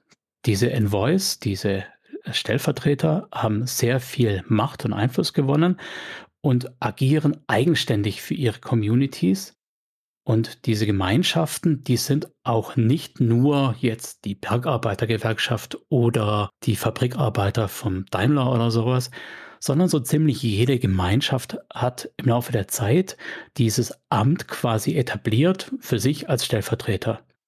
Man ist also dann Stellvertreter einer Nachbarschaft oder Stellvertreter einer Clique, die in diesem Jugendhaus haust oder Stellvertreter einer politischen Partei, ganz egal, Fußballverein, irgendwas. Und das ist schon mal so das zentrale Unterscheidungsmerkmal. Wir spielen nicht für uns, wir spielen nicht als Söldner, wir versuchen nicht, uns einfach hochzuzüchten und ja, Auftrag um Auftrag zu erledigen, bis wir irgendwann mal, keine Ahnung, die 1000 Karma-Grenze geknackt haben, sondern wir spielen für unsere Gemeinschaft. Diese Gemeinschaft wird in der Kampagne auch gemeinsam erzeugt man überlegt sich, welche Werte sind da wichtig, welche Ressourcen stehen zur Verfügung, wer wohnt da, wie sieht es da aus. Und diese Gemeinschaft hat auch Spielwerte. Und diese Spielwerte können auch von den Stellvertretern gelevelt werden. Wer sich nicht nach den Werten der Gesellschaft, der Gemeinschaft benimmt, der hat dementsprechend Einbußen. Das sind dann so Stresspunkte und sorgen dafür, dass im Laufe der Zeit sozusagen deine Verknüpfung zur Gemeinschaft verlierst und dadurch, sagen wir einfach mal, die Unterstützung verlierst. Es wirkt sich also aufs Spiel aus. Wir haben also anders als in dem mehr oder weniger utilitaristisch egoistischen Shadowrun diese enge Verknüpfung zur Gemeinschaft und die Charaktere arbeiten für die Gemeinschaft und füreinander und für sich selbst. Sehr schön. Das heißt, wir haben jetzt schon ein bisschen die Grundlage und können im Prinzip starten, mal so die Unterschiede zwischen Shadowrun und Subversion herauszukitzeln. Und ich glaube, wir fangen mit der einfachsten Frage an. Wie gehen denn die jeweiligen Regeln? Ja, wenn du meinen Podcast schon ein paar Mal gehört hast, dann weißt du, dass ich Regeln prinzipiell nicht ganz so toll finde, weil sie natürlich immer irgendwie versuchen, irgendeine rein fiktive Welt, die in deinem Kopf passiert, simulationistisch zu erfassen und irgendwas draus zu knüppeln, was meistens an den Extremstellen nicht so richtig funktioniert. Aber mal abgesehen davon haben wir quasi ein High-Roller-System. Das heißt, wir versuchen möglichst hohe Werte zu erzielen. Das aber kombiniert ist mit einem Pool-Würfelsystem. Charaktere haben Werte von 1 bis 5 und so viele W6 dürfen sie nachher werfen. In der simplen Adaption könnte man sagen, du suchst dir die sechs besten aus und wenn du dabei drei Sechser hast, dann hast du einen kritischen Erfolg erzielt und die Sache läuft. Damit man aber sozusagen im unteren Bereich immer noch vergleichbare Werte hat und dann nicht mit zwei Würfeln dementsprechend deutlich weniger Punkte erzielen kann, gibt es da eine Anpassung. Wenn ich nämlich nur zwei in einer Fertigkeit habe, dann gelte ich, wir haben da noch keinen klaren deutschen Begriff dafür, dann gelte ich als Dalt also eingeschränkt, gehindert, wie auch immer man das jetzt übersetzt nachher. Und meine Sechsen, die ich eventuell erziele, gelten nur als Fünfen. Das heißt, ich kann schon mal kein Crit mehr erzeugen. Wenn ich nur einzelne fertig habe, dann bin ich sogar zweifach gedallt. Das heißt, Fünfer und Sechser gelten nur als Vierer. Dementsprechend knicken meine Werte nach oben hin einfach ein. Und ich kann nicht mehr so fantastische Werte erzielen. Auch in die andere Richtung gibt es solche Effekte, nämlich zum Beispiel, wenn man besonders äh, unterstützt ist, besonders inspiriert ist, dass eben ich würfel, eventuell als Zweiter, Zweier gewertet werden oder sogar Einser und Zweier als Dreier. Also so wird da so ein bisschen die Skala hoch und runter geschoben. Zudem haben wir auch noch so Kontrollmechanismen. Im Englischen heißt es Grid. Im Deutschen werden wir es wohl mit Entschlossenheit übersetzen. Denn diese Bennies, die können dann verwendet werden, um Effekte zu erzielen, so wie Drama Points oder Karma oder Schicksalspunkte oder was wir eben von anderen Spielen da so kennen. Und ganz grob, wie geht es bei Shadowrun? Also bei Shadowrun haben wir einmal natürlich das Edge in der Version 6. Das ist so ein ähm, ja, Vorrat an Punkten, den ich für unterschiedliche Effekte zur Manipulation meiner Würfel investieren kann. Ich kann ein Edge zum Beispiel nehmen, um einen Würfel nachwürfeln zu lassen. Ja, jetzt müsste ich da schon in die Tiefe gehen. In Shadowrun gelten ja Fünfen und Sechsen als Erfolge. Und äh, die Regeln sind so definiert, dass man für ein Edge einen Würfel der Probe nachwürfeln lassen kann. Es steht nicht drin, dass es der eigene sein muss, und natürlich ist es dann viel lukrativer, die Erfolge des Spielleiters, der Spielleiterin nachwürfeln zu lassen, weil die Wahrscheinlichkeit aus einer 5, 6 beim Nachwürfeln keinen Erfolg zu erzielen höher sind, wie einen eigenen Misserfolg nachzuwürfeln und zu hoffen, dass dabei ein Erfolg rauskommt. Das ähm, finde ich äh, ganz reizvoll, das Taktieren, aber es ist inzwischen ja ein offenes Geheimnis. Wer sich halbwegs damit beschäftigt, der weiß einfach, mit einem Edge lässt du den Spielleiter, die Spielleiterin nachwürfeln und machst nichts für dich selber. Das ist so ein bisschen, ja, ich, ich sag jetzt einfach mal lame. Ich hoffe, ihr wisst, was ich meine. Zudem ist das ganze Edge auch auf Spielerwunsch, muss man sagen. Mit jeder, mit jedem Ergänzungsband kommen neue Edge-Optionen hinzu. Zum Beispiel bei Feuer frei kam dann hinzu, was der Kämpfer, der Waffen Nutzer mit seinem Edge anstellen kann. Im Riggerbuch kamen Fahrzeugoptionen, Fahreroptionen. Im Deckerbuch, im Matrixbuch kamen dann Optionen für die Matrix hinzu und so weiter. Also das, was ursprünglich mal streamlined als Ansatz war, das geht schon wieder so ein bisschen flöten, weil sich die ganzen Optionen, die ganzen Vor- und Nachteile auf viele, viele Bücher verteilen und man im Prinzip alle wieder haben müsste, um das adäquat zu machen. Und dann ist es unübersichtlich und kleinteilig. Ja, was kann ich denn spielen? Wie entwickle ich meinen Charakter? Wie lange brauche ich dafür, um, wenn ich mich am Anfang hinsetze, um meinen Charakter zu basteln? Was für Möglichkeiten habe ich? Also man spielt ja prinzipiell die Stellvertreter einer Gemeinschaft. Dies sind so ja leicht übernatürlich. Du beginnst normalerweise beim Charakterbau auch in der Session Zero mit der Gemeinschaft und überlegst dir, welche Gemeinschaft will ich überhaupt spielen. Da kann man auch, also es ist zwar prinzipiell so ein bisschen konzipiert, dass ich für die Guten dann spiele, aber man kann natürlich auch genauso gut Vollstrecker von der Mafia gestalten oder ähm, Agenten von der Regierung oder ähm, Einsatzkräfte von einem Konzern oder sowas. Also da geht schon auch mehr. Vor allem, wenn man bereit ist, da so ein bisschen über den Tellerrand rauszudenken. Dein Envoy, den verteilst du einfach mit Punkten. Das heißt, du sagst so und so viel auf die Attribute, so und so viel auf die Fertigkeiten, so und so viel für Adaptionen und so weiter. Ich selber habe mir jetzt noch keinen gemacht, aber wir machen quasi begleitend, um das Spiel kennenzulernen und um uns da selber auch reinzufuchsen, einen Actual Play, der auch als Podcast rauskommt. Das macht der Lars Hartwig, der Igni. Der ist da wahrscheinlich um einiges noch fitter, als ich es bin. Insofern sage ich lieber nicht zu viel, sonst sage ich ja noch was Falsches.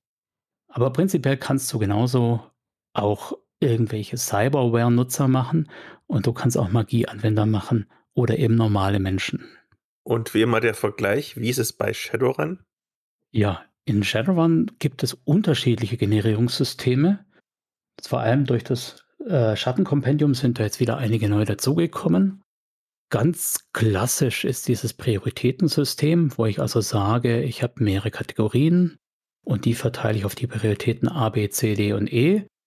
Da gibt es zum Beispiel Magie. Wenn man Magie nutzen möchte mit einem gewissen Power-Level, muss man eben auf den Prioritäten A, B, C Magie wählen. Wenn du dann sagst, Attribute sind mir wichtig, wählst du es auf der zweithöchsten und hast dann 32 oder 24 oder 18 Punkte für Attribute. Und so geht es mit Fertigkeiten eben auch weiter. Das Problem bei dem Punktesystem ist ganz allgemein, das habe ich auch schon im Podcast besprochen, dass diese Punkte linear laufen und ich für den sechsten Punkt auch, also die sechste Stufe in einer Fertigkeit, auch nur einen Punkt Generierungspunkt mehr ausgeben muss. Das beißt sich so ein bisschen mit dem Spiel, weil im Spiel zahle ich die doppelte neue Stufe und dadurch habe ich natürlich eine Progression der Punktekosten. Das heißt, mit einem ausgeglichenen Charakter zu beginnen und dann Stärken auszubauen, ist punktetechnisch deutlich teurer, wie von Anfang an jemanden als, als Spezialisten, als ähm, One-Trick-Pony zu gestalten. Das Problem wird so ein bisschen überwunden. Zum einen durch das sehr, sehr geile Lebenspfadsystem. In dem Lebenspfadsystem da entscheidet sich der Spieler schrittweise, was hat mein Charakter in der Jugend erlebt, was war seine frühe Erwachsenenzeit. Man hat also so ein paar Ereignisse oder Entscheidungen oder Karrierepfade, die man da so aneinander klatscht und sammelt auf diesem Weg hin quasi Boni ein, die die einzelnen Fertigkeiten und Attribute modifizieren oder dir Ressourcen geben oder ja, Magie verleihen quasi. Das ist insofern sehr schön, weil ich da ja schon die Hintergrundgeschichte mitgeschrieben habe, kann aber im Extremfall natürlich so weit führen, das ist, glaube ich, auch witzigerweise im Dorpcast neulich Thema gewesen, dass ich einen Charakter erstelle und danach sage, okay, ich fühle mich in den Charakter ein und so wie ich mich fühle, ist das kein Runner, also kann ich nochmal von vorne beginnen, weil ich den nicht auf die Straße schicken möchte. Das passt nicht. und wir haben noch das Generierungssystem der ähm, einfachen Generierungspunkte, die ich völlig frei verteilen kann, was natürlich auch eine sehr hohe Flexibilität gibt, aber auch sehr stark zur Optimierung verleitet. Das in meiner Sichtweise am ausbalanciertesten Generierungssystem ist mit Karma-Punkten zu steigern von 0 an quasi. Also alle Attribute auf 1 und dann alle Fertigkeiten auf 0 und ich steigere einfach so, wie wenn ich im Spiel dieses Karma bekommen würde. Das hat zum einen natürlich den großen Vorteil, dass man sich auf ein Power-Level von Anfang an einigen kann und sagen kann, wir starten mit 1000 Punkten oder 2000 oder wie auch immer. Klingt viel, ja. Und beginnen von dort aus unsere Charaktere zu gestalten. Da hat keiner einen Vorteil, wenn er irgendeine Strategie wählt. Und ich habe trotzdem die Flexibilität, die ich auch bei den Generierungspunkten gehabt hätte.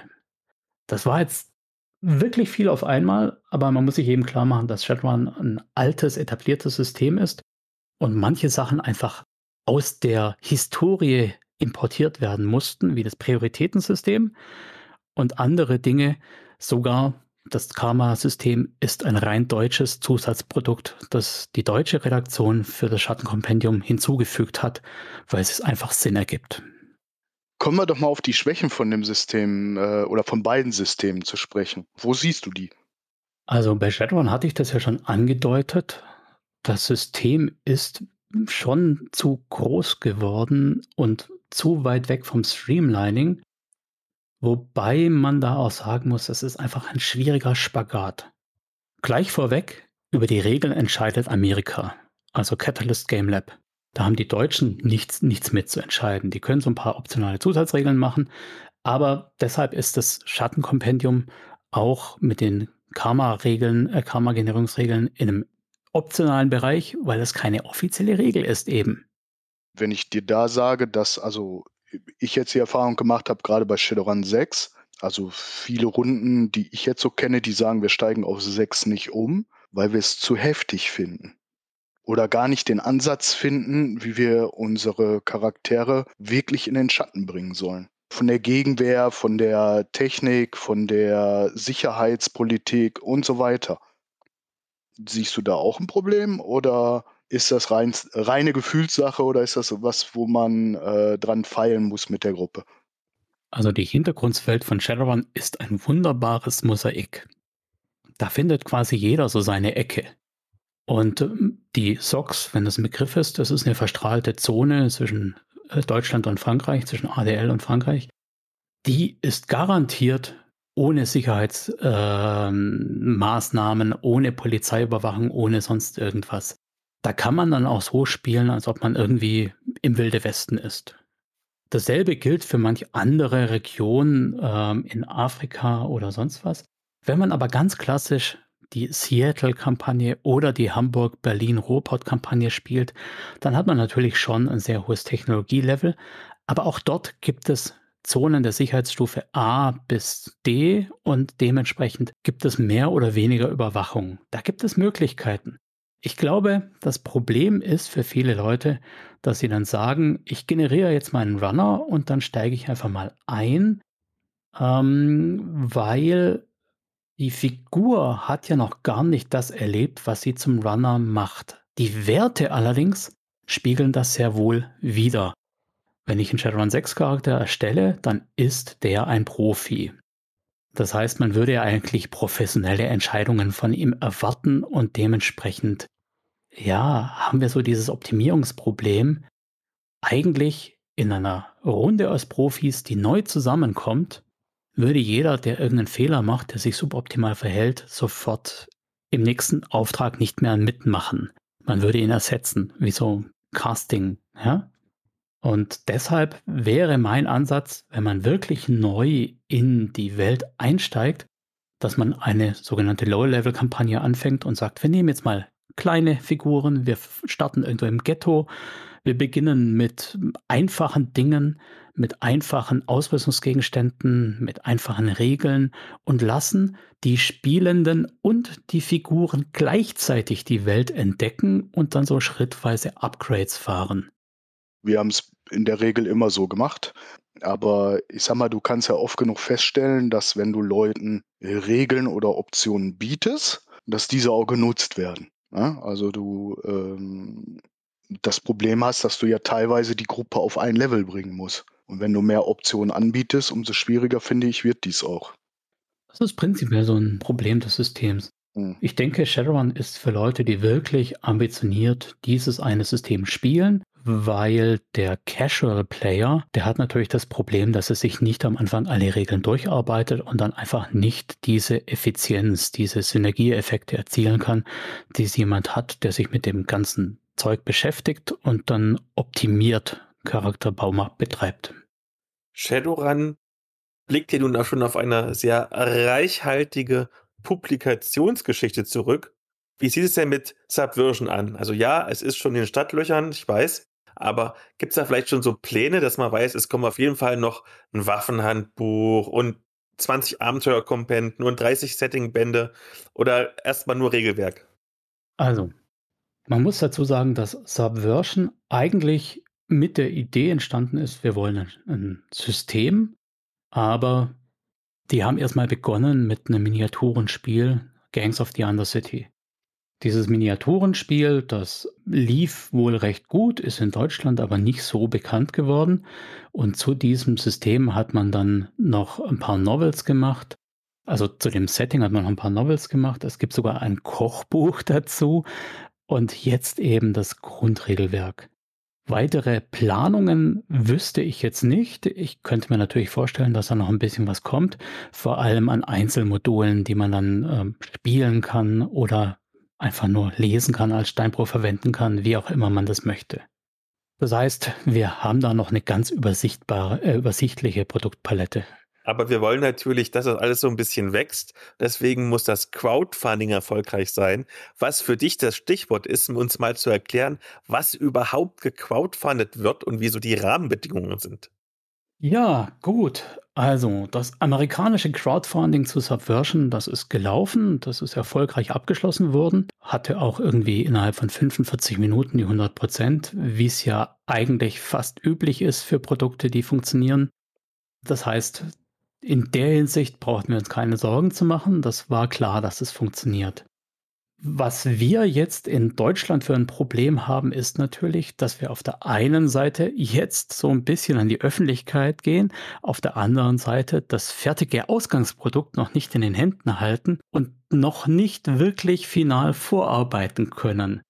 Und wir alle haben das ja mitbekommen, glaube ich, dass die Buchpreise, die Druckpreise in der letzten Zeit ja dynamisch und eher nach oben orientiert waren.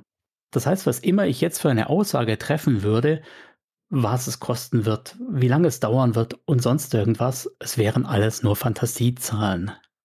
Ich bin guter Dinge, dass wir innerhalb von zwei, drei Monaten das Regelwerk komplett übersetzt, lektoriert haben werden und es dann den Druck geben können, wenn das Crowdfunding denn läuft. Wir haben momentan nur eine Homepage, die darauf verweist, dass wir ein Crowdfunding starten werden auf Game on Tabletop. Und da sieht man noch nichts, weil eben, wie gesagt, wir können noch nicht wirklich was sagen. Alle Preise sind Fantasie und wenn wir Pech haben, gehen sogar die Versandpreise in der Zwischenzeit nochmal nach oben oder so. Aber wir werden das machen und wir sind heiß drauf. Da ist zum Beispiel, wie gesagt, der Igni an Bord, der sozusagen der Produktmanager der Subversion Line wird. Ich muss vielleicht dazu sagen, wir, wenn ich von wir rede, dann meine ich unseren Verlag, den Polyfeder Verlag. Und in Polyfeder sind Leute zusammengekommen, die Dinge verwirklicht haben wollen und das geht momentan natürlich in der Marktsituation nicht. Es geht nicht mit Ulysses oder so. Da kannst du nicht einfach hinkommen und sagen, ich habe hier was völlig Unbekanntes, Neues, was ich verwirklicht haben möchte. Wie sieht's aus? Habt ihr Interesse? Nein, die konzentrieren sich natürlich auf ihre großen Marken und das ist auch wirtschaftlich verständlich. Wir als kleiner Verlag, als Idealistenvereinigung, als anarchistische Piraten sozusagen, haben da die Möglichkeit zu sagen, wir wollen, dass es passiert und wir sind auch bereit, Herzblut und Zeit reinzustecken, die vielleicht nicht unbedingt in klingende Münze umgewandelt wird. Hauptsache das Produkt kommt und kommt in einer zufriedenstellenden Qualität. Das heißt, da sind einfach Leute dabei, die jetzt noch geduldig warten, solange wir Subversion machen und dann aber auch wissen, irgendwann bin ich dran mit meinem Roman, mit meinem Rollenspielsystem, mit meinen, wie auch immer. Also wir haben Zeichner, Layouter, Grafiker, Übersetzer, Content Creator, Autoren. Ja, wir haben da eine ziemlich gute Palette. Und alle haben noch Ideen für die Zukunft. Na, da frage ich doch mal, wenn ich auch ein wie auch immer habe, wann wird denn das von euch umgesetzt, wenn ich das an dich jetzt schicke? Das ist eine berechtigte Frage, Erstmal sind natürlich die dran, die sich jetzt engagieren. Die haben schon Vorleistungen gemacht, die haben zum Teil fertige Produkte, die sie schon vorstellen wollen, die sie schon einbringen wollen, wo wir auch schon parallel dran arbeiten, da ein bisschen Feinschliff zu machen. Das heißt, wenn jemand neu dazukommt, kann er nicht einfach sagen, so, jetzt möchte ich aber gleichberechtigt mit dran. Denn im Prinzip haben ja die Leute, die jetzt schon an Subversion arbeiten, eine Vorleistung erbracht, die rechtfertigt, dass wir nachher ihre eigenen Dinge auch verwirklichen. Jemand, der sich da neu eingliedert, der muss da einfach auch ein bisschen Geduld haben. Aber wenn die Idee gut ist, und ich bin sicher, da draußen sind eine Menge gute Ideen, dann werden wir das auch versuchen, früher oder später. Sehr, sehr schön. Vielleicht nochmal als letztes so eine Gretchenfrage. Angenommen, ich entschließe mich heute, immer ein Fantasy-Cyberpunk-Spiel spielen zu wollen. Und wir haben ja das vergleichende Shadowrun gegen Subversion. Unabhängig davon, dass du jetzt bei dem einen Verlag mit drin hängst, was würdest du denn welchem Philipp empfehlen? Also sagen wir mal, was würdest du dem Taktik-Philipp empfehlen? Was würdest du dem Erzählspiel-Philipp empfehlen? Was würdest du dem Casual Gamer Philipp empfehlen? Ritalin.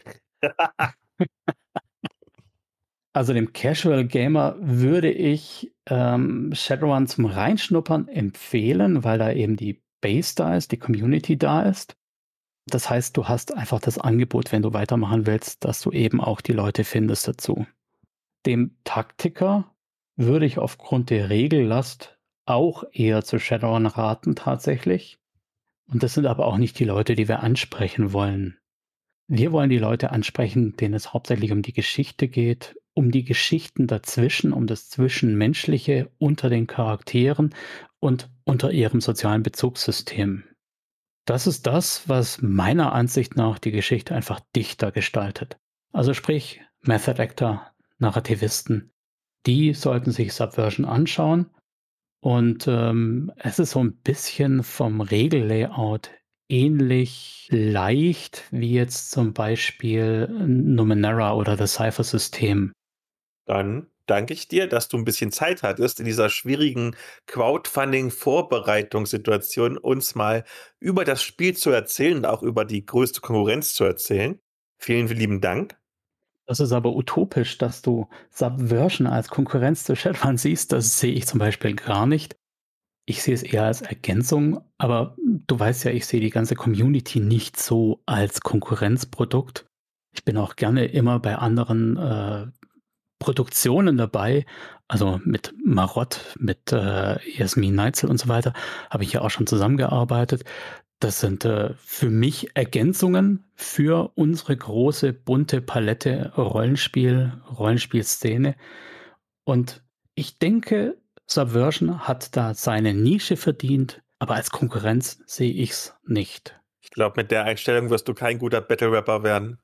Nein, das will ich aber auch nicht. Ganz ehrlich, Philipp, Battle Rapper. okay. Dann wie immer alle Links, natürlich auch die ganz wichtigen zu Subversion und zu deinen Podcast-Projekten, kommen wie immer in die Show Notes.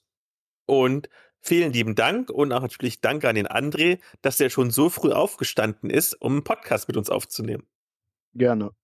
Ich bedanke mich für die Gelegenheit, hier ein bisschen reden zu dürfen. Tue ich leidenschaftlich gerne. Und falls ihr beide mal Lust habt, bei mir aufzuschlagen, ihr seid herzlich willkommen. Vielen Dank.